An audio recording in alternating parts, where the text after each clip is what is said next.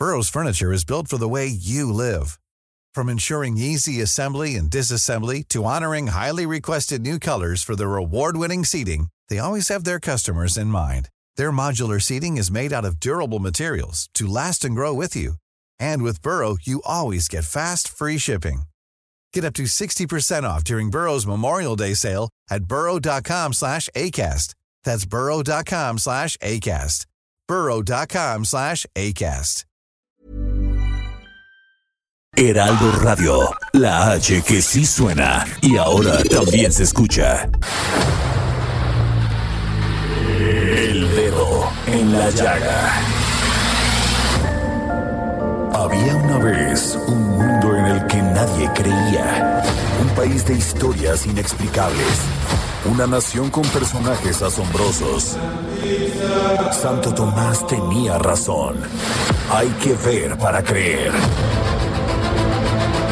El México increíble, las verdades que duelen, la voz de los que callan, el dedo en la llaga. Infórmate, diviértete, enójate y vuelve a empezar.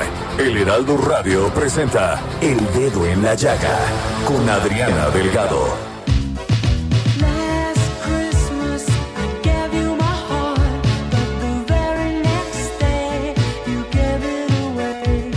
Estamos escuchando las Christmas de este dúo maravilloso de pop inglés Guam.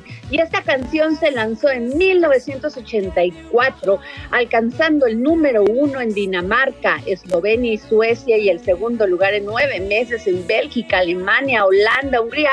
Bueno, en toda Europa y Guam donó todas sus regalías a los esfuerzos de socorro por la hambruna en Etiopía. Las Christmas fue la canción más reproducida del siglo XXI en el Reino Unido. Y déjenme decirles que ayer, pues, ah, me tocó ver una película maravillosa que se llama Las Christmas y que la protagoniza Emilia Clarke, Emma Thompson y bueno, muchos artistas ingleses. Y déjenme decirles que hoy está súper bonita, te eleva el espíritu navideño, lo pueden encontrar en estas plataformas, bueno, les voy a decir neta, en Netflix. Y no saben qué buen momento me hizo pasar, estaba yo viéndola con mi hija Carla. Y la verdad hasta lloramos, o sea, nos salió la lágrima, echamos moco, pero qué bonito que en estas fechas tengamos esa emoción, tengamos fe y esperanza. Y creo que es muy importante alimentar nuestro espíritu. Pero hoy empezamos este dedo en la llaga y nos vamos a ponerlo precisamente con Denise Cuadra y todas sus notas informativas. Gracias Adriana, vamos con la información. Esta mañana llegó al Aeropuerto Internacional de la Ciudad de México el primer cargamento de vacunas Pfizer contra la COVID-19. Estuvieron presentes los secretarios de Relaciones Exteriores, Marcelo Ebrard, de Salud, Jorge Alcocer, de Marina, Rafael Ojeda, de Defensa, Luis Crescencio Sandoval y el subsecretario de Prevención y Promoción de la Salud, Hugo López Gatel. De acuerdo con la Secretaría de Salud, las vacunas fueron trasladadas al Hospital del 81 Batallón de Infantería, ubicado en Tlalpan, y posteriormente al Instituto Nacional de Cancerología. Serán resguardadas por las Fuerzas Armadas hasta que comience su aplicación. Por su parte, el canciller Marcelo Ebrard detalló que entre el 23 de diciembre y el 31 de enero de 2021, México recibirá 1.417.659 dosis y a partir de hoy llegará un embarque cada semana. En su conferencia matutina, el presidente Andrés Manuel López Obrador dio a conocer que hoy se definirá la estrategia para iniciar mañana la vacunación en el país. Los primeros en recibir las dosis serán el personal médico y militar. Además, ya se tiene preidentificados a los primeros en ser vacunados y se les notificará en las próximas horas. México se convirtió en el primer país de América Latina en recibir la vacuna. Hasta el día de hoy, nuestro país registra 1.338.426 contagiados y 119.495 muertes por COVID-19. Este miércoles registrarán ante el INE la coalición Va por México, conformada por los partidos Acción Nacional, Revolucionario Institucional y de la Revolución Democrática para competir en las elecciones federales y estatales del próximo 6 de junio de 2021, en la que se elegirán 300 diputaciones por el principio de mayoría relativa y 200 por representación proporcional. Los dirigentes de los partidos, Marco Cortés del PAN, Alejandro Moreno del PRI y Jesús Zambrano del PRD, también delinearon la posibilidad de ir en alianza en la mayoría de los 15 estados donde se renovará la gubernatura. El objetivo, reconocieron ayer los dirigentes, es tratar de arrebatar la mayoría que hoy detenta Morena en la Cámara de Diputados. Esta semana, en su blog, el empresario Ricardo Salinas Pliego escribió un artículo titulado De nada sirve confiscar la riqueza, en el que explica que el único camino hacia la prosperidad incluyente es crear más riqueza, por lo que de nada serviría confiscar la riqueza de las personas consideradas las más acaudaladas de México, ya que ese monto solo alcanzaría para cinco meses de gasto del gobierno federal. Afirma que para llegar a la prosperidad incluyente se requiere de un clima de libertad, de confianza y de legalidad que favorezca la innovación, la competencia, la inversión y la creación de empresas y empleos que benefician a millones de familias. Se trata de un artículo muy interesante que le invitamos a leerlo en el sitio web www.ricardosalinas.com. Y hasta aquí la información. Gracias, Adrián. Ya tenemos a Claudia Juárez para decirnos qué es lo nuevo en tecnología. Hablemos de tecnología con Claudia Juárez. Adri, amigos del dedo en la llaga, pues la Navidad es la época de mayor desprotección digital. Pero ¿qué hacer para que los ciberdelincuentes no se aprovechen de nuestro espíritu? Aquí se los vamos a contar. Y es que en esta época los ciberdelincuentes se pueden aprovechar de nuestro espíritu navideño para llamar la atención a través de juegos, videos y correos electrónicos con tarjetas de felicitaciones que aparentan ser muy inocentes, pero no lo son. Así que hay que estar muy atentos para no dejarnos engañar o hackear. Y ahora con las fechas o en general durante todo el año, es importante no bajar la guardia, pero bueno, la temporada se presta para que los ciberdelincuentes busquen llevar a cabo sus ataques y en ocasiones es buscando ganar nuestra confianza para propagar fraudes, virus y todo tipo de software malicioso con los que podrían infectar nuestros equipos, robar información privada o estafarnos económicamente. Las estafas más comunes son las felicitaciones navideñas que pueden ser a través de una tarjeta electrónica de felices fiestas, que si nos agarran desprevenidos podríamos descargar un feliz malware con solo hacer un clic en un enlace o al abrir un archivo adjunto. Así que aguas. Otro caso en el que debemos estar pendientes son las aplicaciones en línea engañosas antes de descargar una aplicación navideña debemos ser cautelosos y comprobar quién es el desarrollador, ver la valoración y los comentarios de otros usuarios y permisos que nos requiere.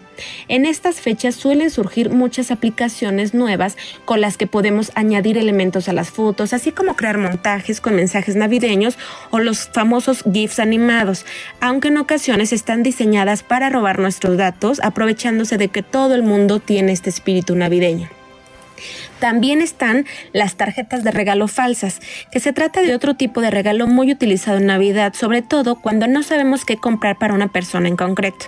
Pero si vamos a comprarlas en Internet, es importantísimo informarnos sobre la tienda previamente, ya que los ciberdelincuentes a través de anuncios, correos electrónicos o mensajes de chat intentarían engañarnos para que compremos estas tarjetas de regalo que al final de cuentas podrían resultar en un fraude. Pero además también existe otra cosa muy novedosa. Es la lotería de Navidad que no está regulada. Cuando compramos un décimo por internet, una de las mayores preocupaciones que puede surgirnos es pensar que justamente nos están estafando. Pero para evitar caer en esta trampa, hay que comprar siempre en sitios web seguros. Recordemos que una página de internet segura debe iniciar con HTTP dos puntos diagonal diagonal y justo al final o al inicio traen un candadito. Así que es necesario que revisemos esta página, guardar los mails que recibas con toda la información de tus compras y una opción segura es hacerlo a través de la página de loterías y apuestas del estado o del país o de lo que tú estés buscando, pero siempre en sitio seguro. Ahora, también están los correos electrónicos como el pretexto de has recibido un regalo o una factura de compra. Aguas con esto porque seguro es un malware. En estas fechas compramos más de lo habitual, o bueno, en teoría eso es lo que pasa. Y por eso no paramos de recibir mails, emails con recibos de compras realizadas, nuevos accesos de usuarios creados o simplemente las facturas. Esta situación es perfecta para que los ciberdelincuentes sepan que tendrán más posibilidades de engañarnos. Por este motivo debes de ser precavido, no hagas clic en todo lo que recibes, lee cuidadosamente los mensajes y si no esperas una factura o no te has suscrito a un servicio en concreto, no abras el correo y muchísimo menos lo respondas. Ahora, también es muy factible ver anuncios con ofertas, cupones o descuentos grandiosos. Las redes sociales en esta época se vuelven muy atractivas y todos queremos subir fotos de nuestros planes navideños, nuestras cenas o nuestros regalos.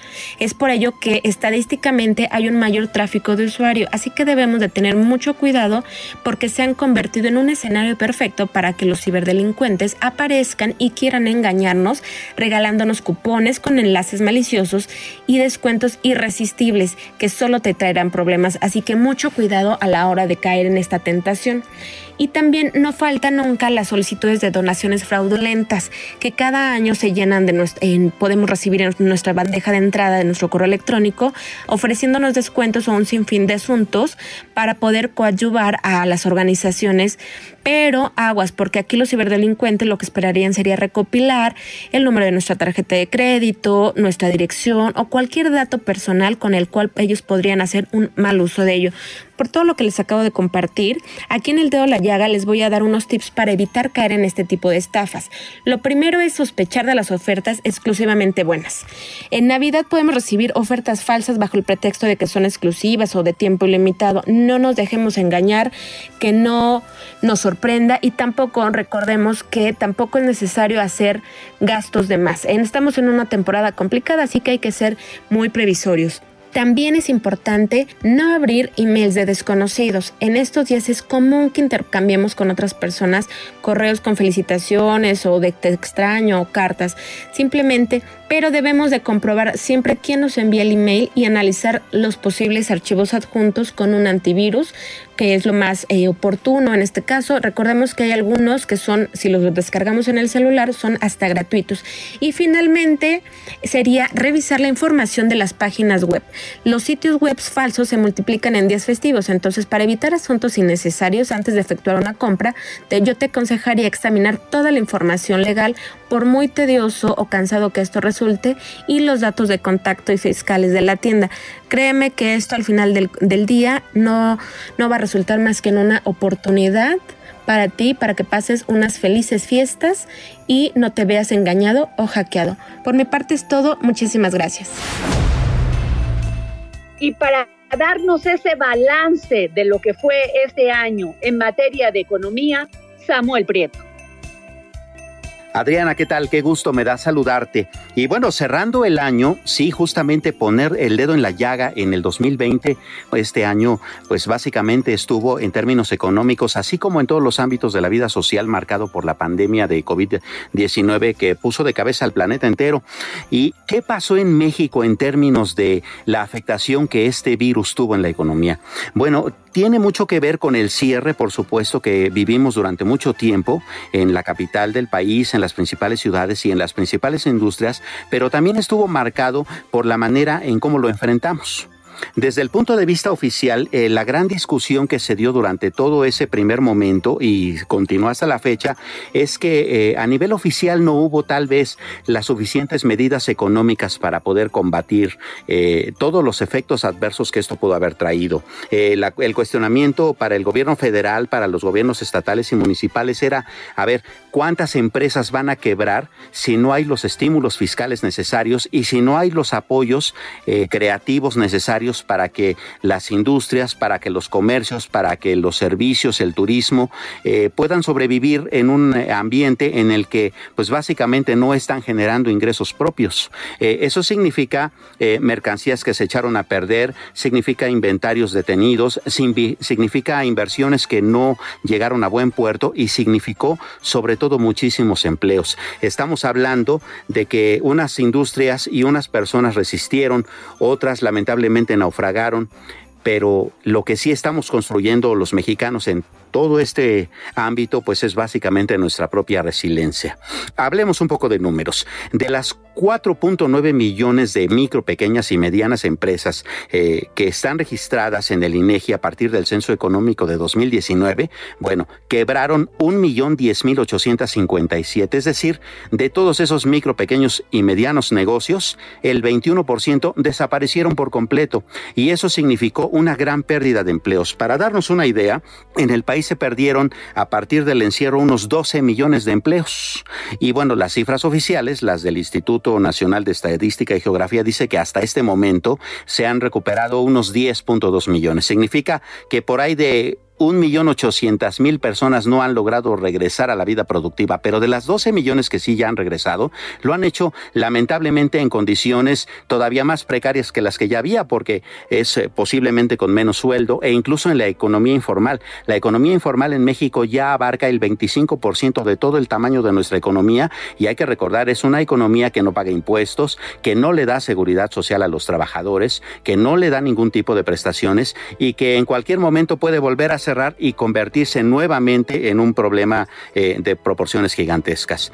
Bueno, estas empresas, eh, este millón diez mil ochocientos cincuenta y siete que quebraron, seiscientas mil lograron regresar al mercado. Algunas, como te decía, en el mercado informal, otras incluso con una imaginación, con una reinvención, cambiando su giro o tal vez comercializando de manera distinta. Entonces, esas seiscientas mil están ahí sobreviviendo como se va pudiendo. Eh, ¿Qué hizo el gobierno? Eh, para que éstas regresaran? Básicamente nada. Hay que recordar que cuando se dio el primer encierro este de marzo y abril, eh, la medida oficial que más retumbó en los medios de comunicación es que habría un apoyo de 25 mil pesos para los pequeños negocios. Bueno, 25 mil pesos para sobrevivir a todos estos meses de pandemia, pues evidentemente eran insuficientes porque además no se trataba de un apoyo que se les entregara, sino de un crédito eh, que además se iba a sumar a las muchas deudas que irían acumulando. Solamente el 5.9% de esos negocios eh, tomaron esa opción y ahora pues bueno, también tienen esa deuda, lo cual complica todavía más las cosas.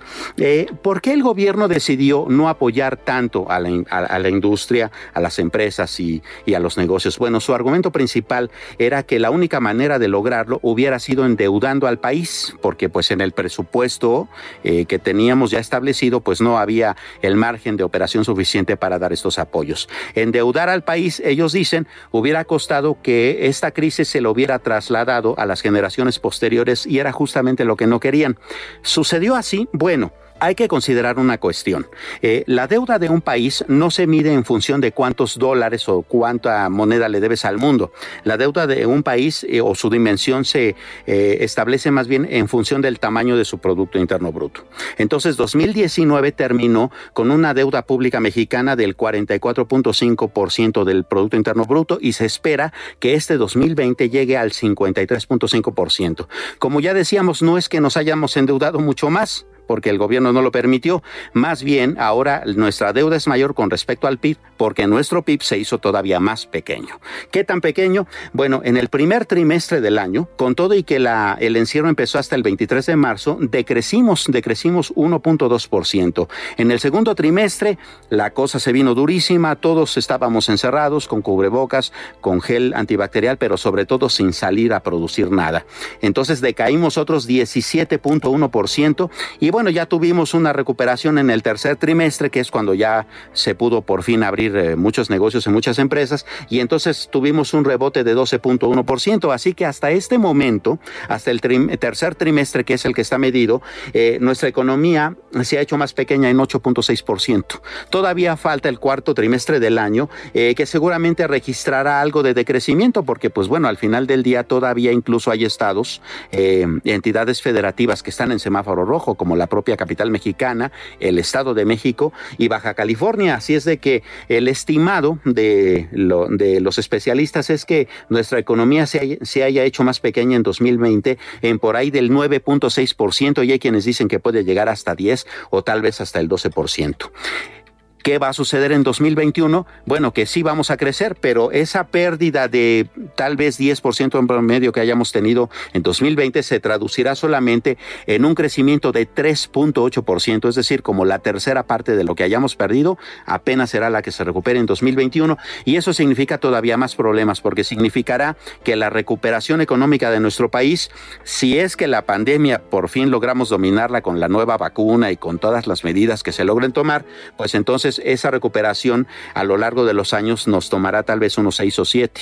Entonces, en seis o siete años estaremos regresando a la economía que teníamos en 2019, más el atraso que hayamos acumulado durante todo este tiempo, lo cual pues eh, no quisiéramos ser pesimistas, pero sí representa, si bien no un panorama negro, sí representa un panorama pues bastante eh, pues decepcionante, ¿no? En términos de, de nuestro desempeño económico.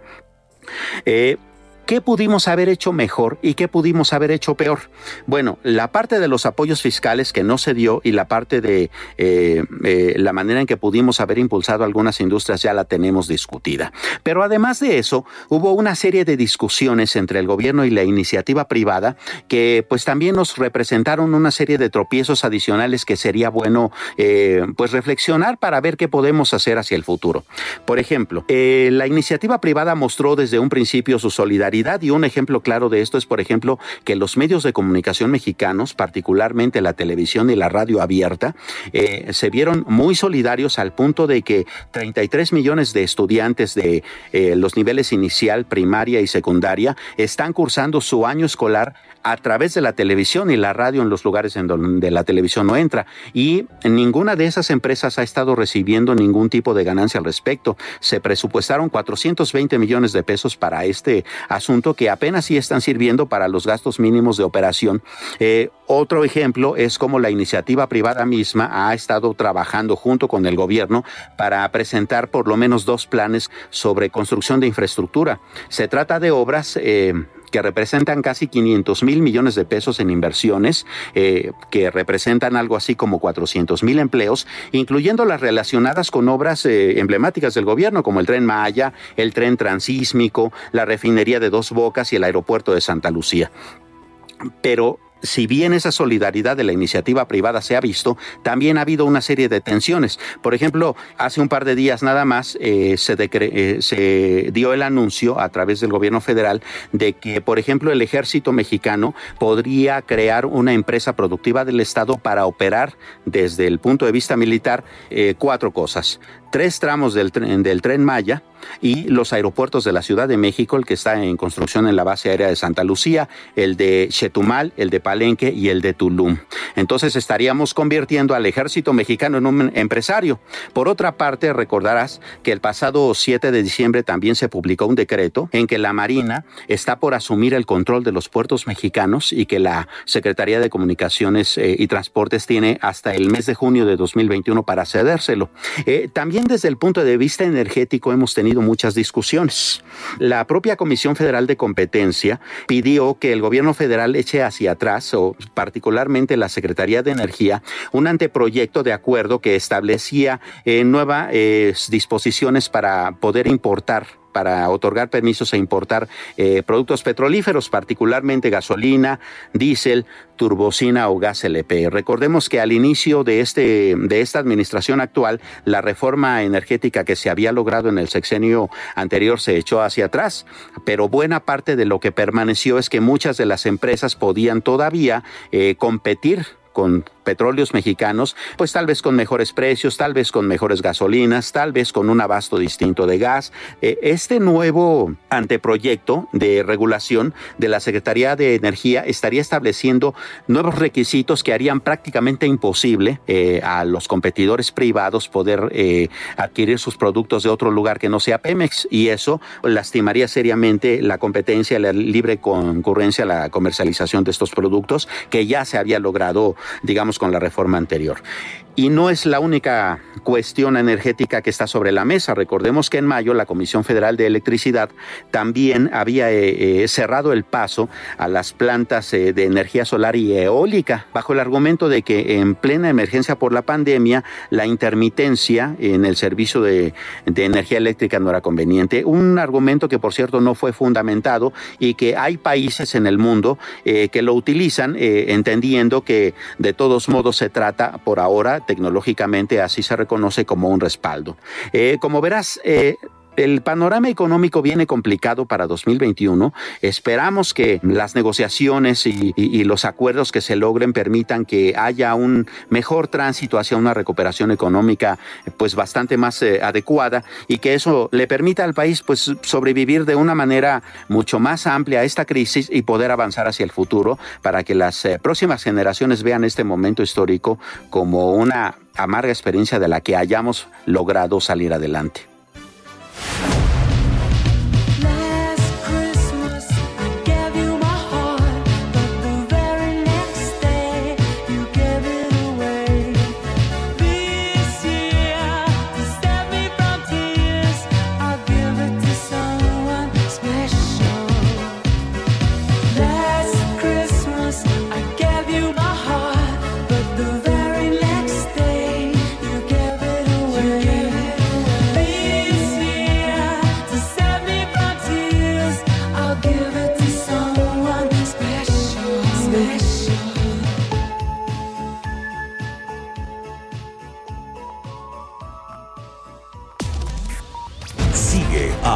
Delgado en su cuenta de Twitter. Arroba Adri Delgado Ruiz. Además, te invitamos a enviar tus opiniones y comentarios en texto o por mensaje de audio a través de WhatsApp al 55 2544 3334. Y si quieres escuchar El Dedo en la Llaga de El Heraldo Radio, en cualquier momento y donde quiera que te encuentres, descarga el podcast disponible en Spotify y iTunes.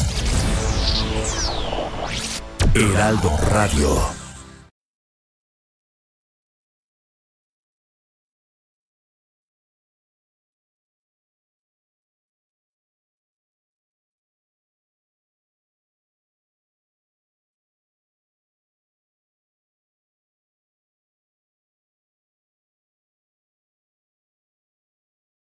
Heraldo Radio, la H que sí suena y ahora también se escucha. Sigue a Adriana Delgado en su cuenta de Twitter en arroba Adri Delgado Ruiz. Y envíanos tus comentarios vía WhatsApp al 55 25 44 33 34 o 55 25 02 21 04. Queridos amigos, soy su amiga Adriana Delgado y solo les quiero decir desde el fondo de mi corazón, fe esperanza, emoción y pasión. Que tenga usted una feliz Navidad.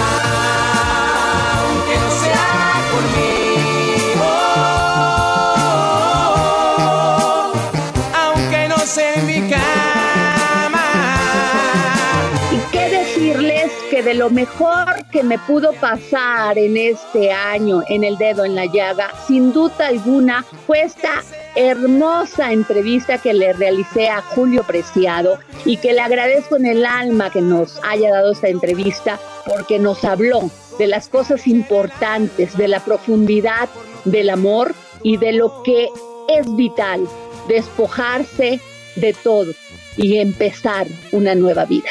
Lo mejor del dedo en la llaga. Voy a buscar un rinconcito en el cielo para llevar a mi amor. Pues tenemos a Julio Preciado y yo creo, a ver, pongan su radio ahorita, si no díganle pase la voz, mande un WhatsApp, pónganlo en Twitter, porque va a ser una gran entrevista que va a sacar chispas. ¿Cómo estás, querido Julio? Muy bien, gracias a Dios. Creo que eh, soy un bendecido de Dios, un bendecido de la vida. Y ahora sí un consentido de los doctores, ¿verdad? Que me ha sacado adelante, Adriana. Y la verdad que me da mucho gusto, la verdad, por saludarlos. A pesar de todo, la pandemia para mí ha sido un poco más, más larga que para la gran mayoría. De, ya estoy desde enero encerrado, bueno, desde diciembre estoy ya, ya encerrado, así que imagínate, ¿no? Ya son muchos meses de encierro para mí y pues obviamente a pesar de que ya empecé a trabajar el sábado pasado, este, me sentía de- muy, muy, muy descanchado, me sentía muy presionado, porque es cierto que lo que bien se aprende no se olvida, pero obvia- obviamente eh, el no tener el- ese contacto con esa, esa cercanía con el público es muy diferente, Ariana. Claro, lo entiendo. Julio, tú has conocido la muerte muy de cerca. A veces muchas personas dicen que no todo mundo tenemos esa oportunidad porque mucha gente seguimos sin valorar la vida, Julio. ¿Qué te ha enseñado a ti todos estos momentos tan complicados? Porque triunfo y éxito te lo ha dado la vida. Mira, te voy a decir una cosa a, a. Eh, es muy importante eh, separar una cosa. Creo que hay un parteaguas entre el Julio Preciado de hace eh, tres años atrás al de hoy. Creo que lo que pr- primero te enseñas a querer es a ti mismo, a separar el, eh, el ¿cómo te digo? El, el me vale madre, porque es así la palabra correcta de nosotros los músicos. Ay, al cabo, este, mañana lo voy a ganar, al cabo no, no va a pasar nada. A, a separar eso de la hora y ahora que viene, y de ir a ver ma- más trabajo, y de seguir con vida, y a valorar mucho más tu trabajo y tu vida, y más que todo, las facultades que Dios te regaló, valorarlas mucho más creo que, que es importantísimo para una persona eh, tocar fondo como yo, como yo lo toqué para poder valorar eh, todo esto, todos estos dones que Dios te dio y que no lo estás tomando en cuenta, la verdad. Es, Hola, es- invaluable el regalo de vida que nos da Dios y que la verdad pues eh, lo tomamos en cuenta únicamente cuando, cuando llegamos a tocar fondo, ¿no? Sí, mucha gente, Julio, te están escuchando en su casa, en este momento, en su coche, y Sí. se está preguntando, estamos hartos de estar encerrados, no sabemos convivir en el encierro, Julio, nos desesperan aquellas personas que son las que más nos amas, aman y nosotros amamos más porque la convivencia todos los días, a todas horas, nos ha traído el aprendizaje de ser tolerante y consciente del momento. Aparte de lo que has sufrido, ¿cómo has vivido tú el COVID? Mira, es muy diferente. Yo venía ya cargando tres meses anteriores a, la- pandemia. Este, pues de hospitalización por la, obviamente, cuando eres una persona que recibe un trasplante, son tres meses por fuerza de estar en, en aislamiento.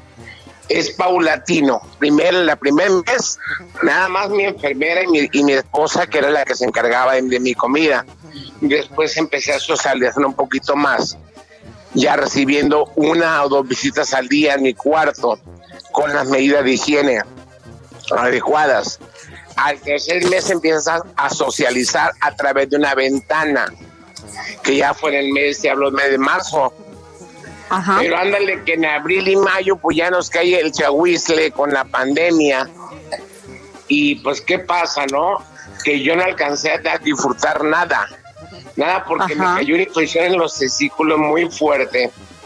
Eh, y entonces todavía estaba yo en, en aislamiento en el hospital. Así que imagínate, yo cuando ya llega el momento de la mm, pandemia, que dicen, ¿sabes que Ya no puedes salir de casa. Y más una persona con, que, con, problemas renales, con problemas de diabetes, con problemas de hipertensión. O sea, tenía todo, tenía todo el paquete completo para que, para que se, se me contagiara el COVID a mí. Así que ahí estoy encerrado. ¿Cómo lo manejé? Creo que me enseñé a convivir más con la familia, me enseñé más a estar eh, pensando en mí, en mí mismo. Creo que eso es muy importante. Siempre pensamos en los demás pero nunca pensamos en nosotros mismos, fíjate. Me puse a rescatar canciones viejísimas que tenía grabadas, me puse a rescatar eh, eh, catálogo de, música eh, que tenía grabados hace 12, 14 años y que no se había sacado al aire.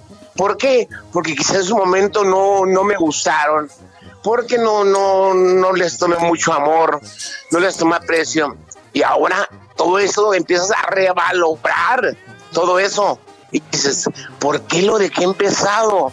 ¿Por qué no terminé ese proyecto si en su momento hubiera sido un, un, hit?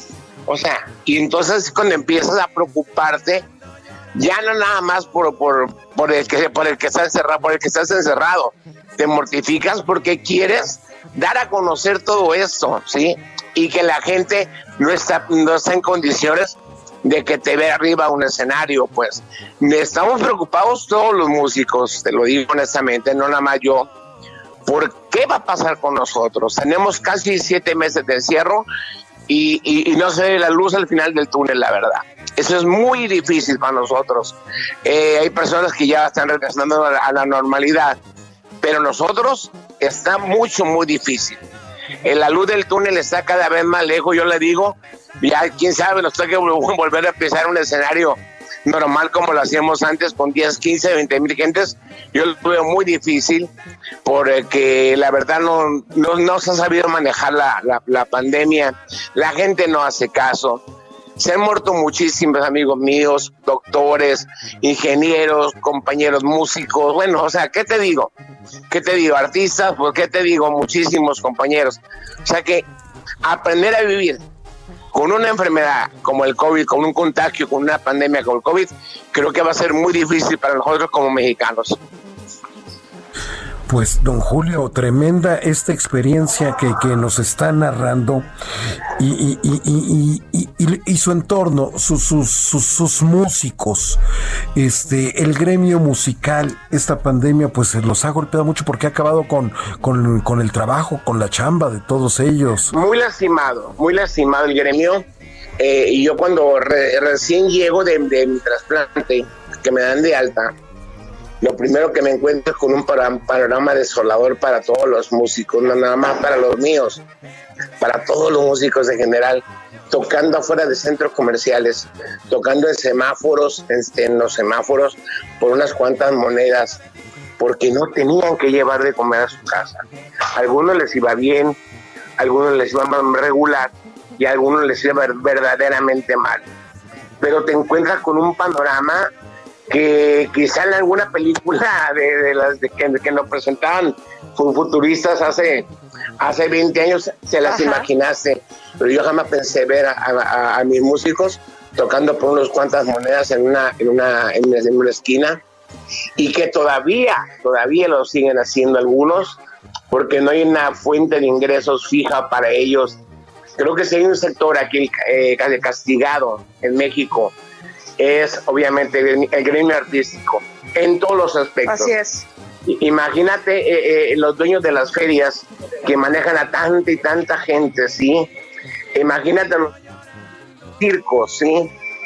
A los que hacemos un baile, toda la gente que come de un, de un, de un baile, gente que estaba acostumbrado a que cada semana, si no era en una colonia, era en otra, si, si no era una ciudad, era otra, pero estábamos acostumbrados a estar trabajando, constantemente y ahorita de tener ocho meses en trabajar, creo que al, gremio artístico le ha pegado muchísimo a los compañeros de, que trabajan en teatro, a los compañeros que trabajan, eh, pues la televisión pues se está reintegrando apenas poco a poco, ha sabido llevar el problema eh, en, segmentos para no cortarlos a todos de un, de, un pues de un, de un solo tirón, este, los, los Claro. han estado segmentando.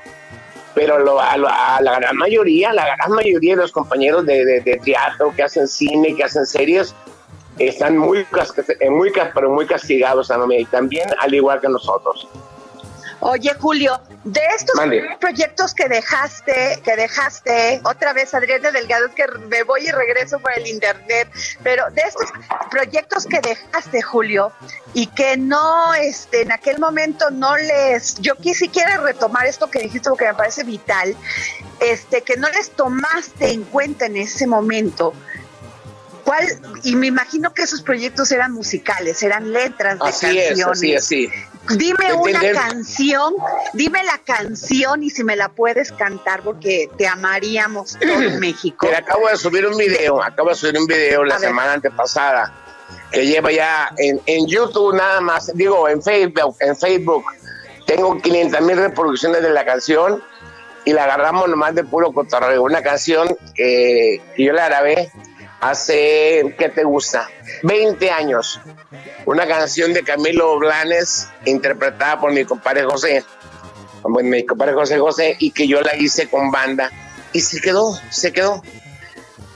Saco la pista y le pongo la voz otra vez, le, le- le- le, eh, movimos ahí algunas cositas ah, con los ingenieros de sonido del estudio y me lo trajeron aquí a la casa, inclusive ya montado todo el rough, toda la sala, todo lo que es musicalmente hablando y le meto aquí en la casa, le metí la voz para que no me moviera por lo mismo.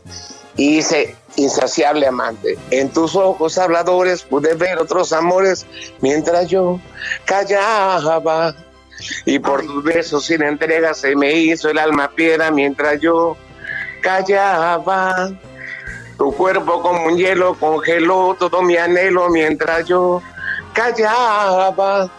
Porque mi universo aún estaba en ti. Imagínate, ¿no? Le no, doy otra bueno, dimensión, me vuelvo a poner la pinchinita, sale justo en el momento en el que este mes cumple años de aniversario, eh, ani- aniversario luctuoso a mi compadre José.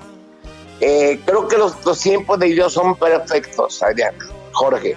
Creo que son perfectos los tiempos de Dios y creo que me está dando la oportunidad de todo eso sacarlo. Al igual que, que esa canción, tenía yo eh, unos popurrís de mariachi y unas de unas canciones grabadas con mariachi. Eh, una canción que se llama Nadie es Eterno, un medley de canciones de José Alfredo Jiménez, un acoplado, y tenía una canción que yo le que yo se la había prometido a, a don Vicente gra- gra- gra- grabar hace ocho años. Y por una cosa, por otra, no la había podido hacer. Que se llama La, La llave de mi alma, que es la única canción que ha compuesto Vicente Fernández. Es la única canción que ha compuesto Don B. Entonces le dije, se la voy a grabar, Don B, porque cada que me, que me invitaba a subir al escenario con él, me decía que le cantara la, la llave de mi alma. Entonces la voy a grabar y creo que ahora lo va a tomar más en cuenta. Eh, ahorita que está descansando en su casa, que está más tranquilo, eh, a través de Geras, que es su hijo, le voy a hacer llegar el, el- el disco para que lo escuche. Y la verdad creo que le va a gustar mucho este, este regalo y recordar que mi promesa no se me olvidó y se, se la, se la estoy cumpliendo. Julio, maravilloso lo que nos dices. Ahora, te quiero preguntar, Sí.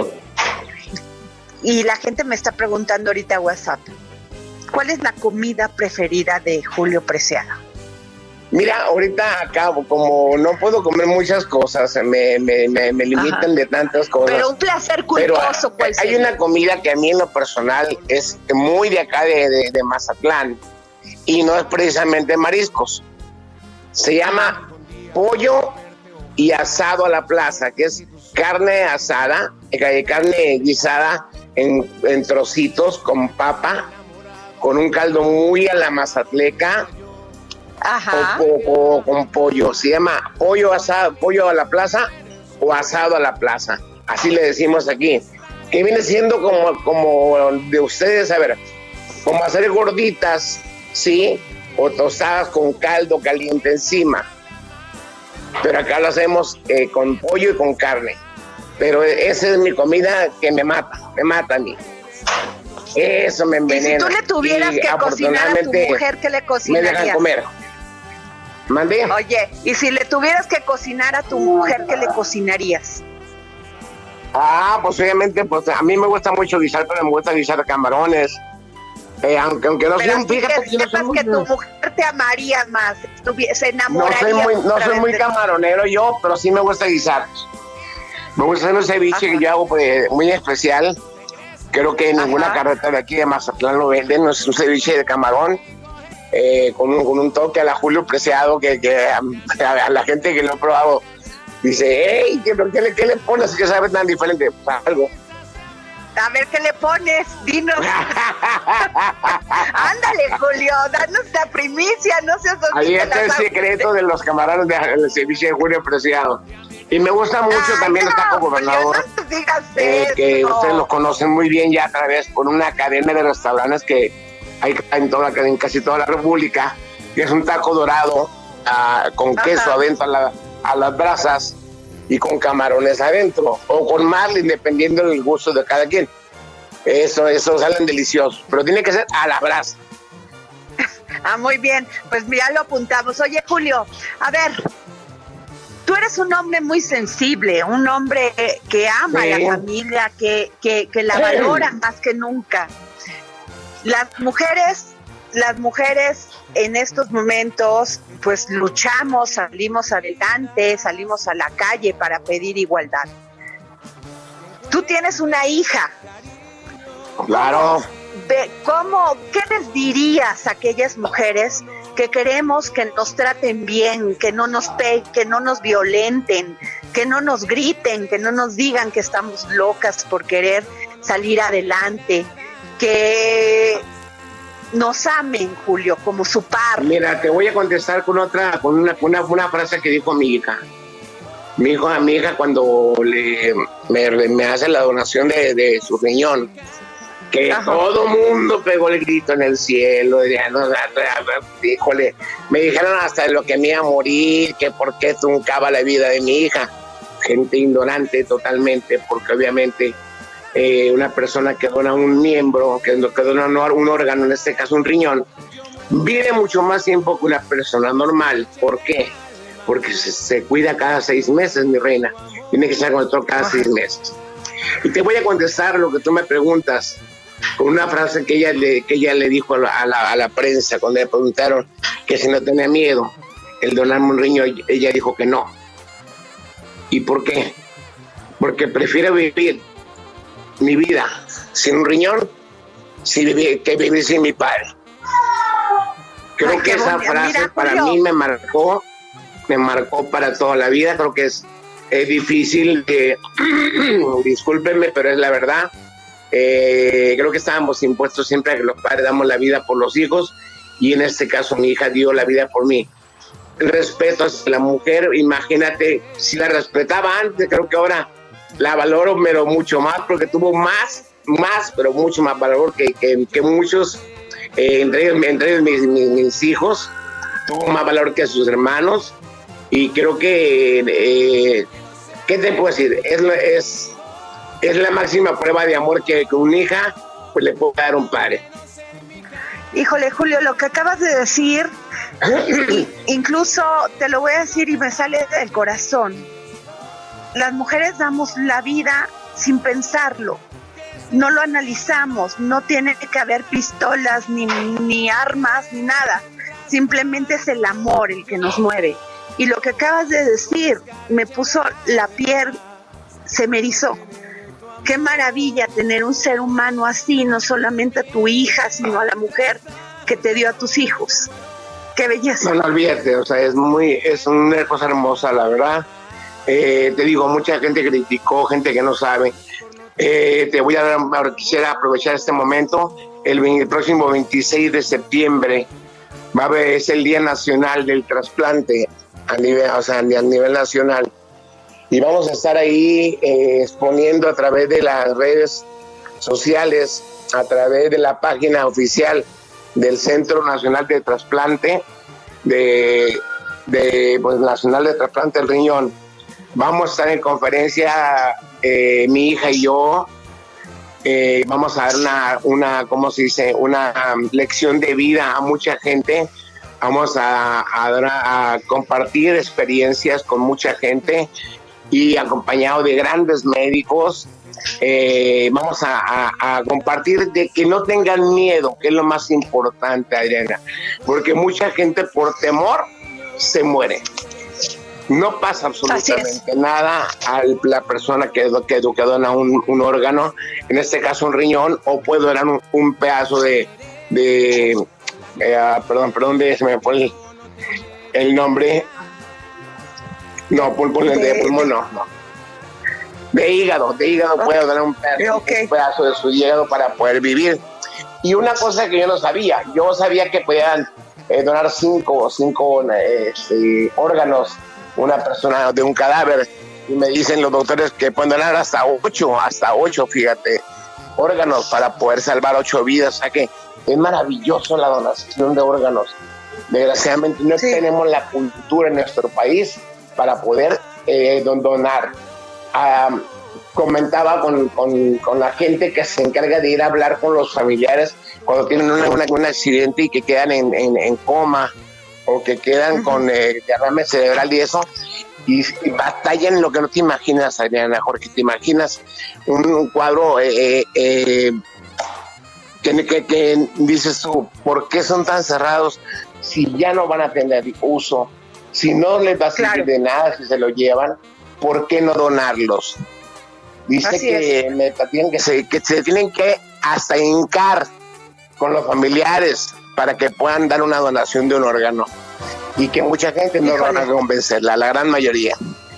Ay, Julio, nos va a llegar en la guillotina, pero te puedo decir una cosa, ha sido una de las entrevistas más maravillosas que ha tocado el alma, no solamente mías, sino de muchas personas. Muchísimas Muchas gracias. gracias, mi reina. Julio.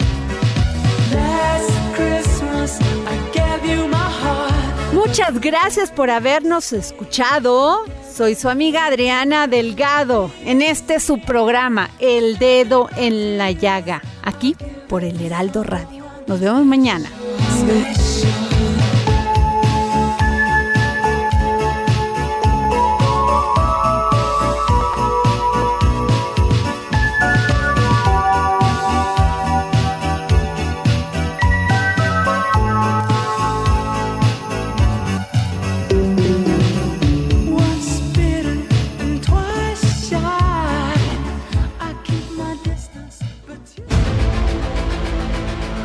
Heraldo Radio presentó El Dedo en la Llaga con Adriana Delgado. Heraldo Radio. Hey, it's Danny Pellegrino from Everything Iconic. Ready to upgrade your style game without blowing your budget? Check out Quince. They've got all the good stuff shirts and polos, activewear, and fine leather goods, all at 50 to 80% less than other high end brands. And the best part? They're all about safe, ethical, and responsible manufacturing. Get that luxury vibe without the luxury price tag. Hit up quince.com slash upgrade for free shipping and 365 day returns on your next order. That's quince.com slash upgrade.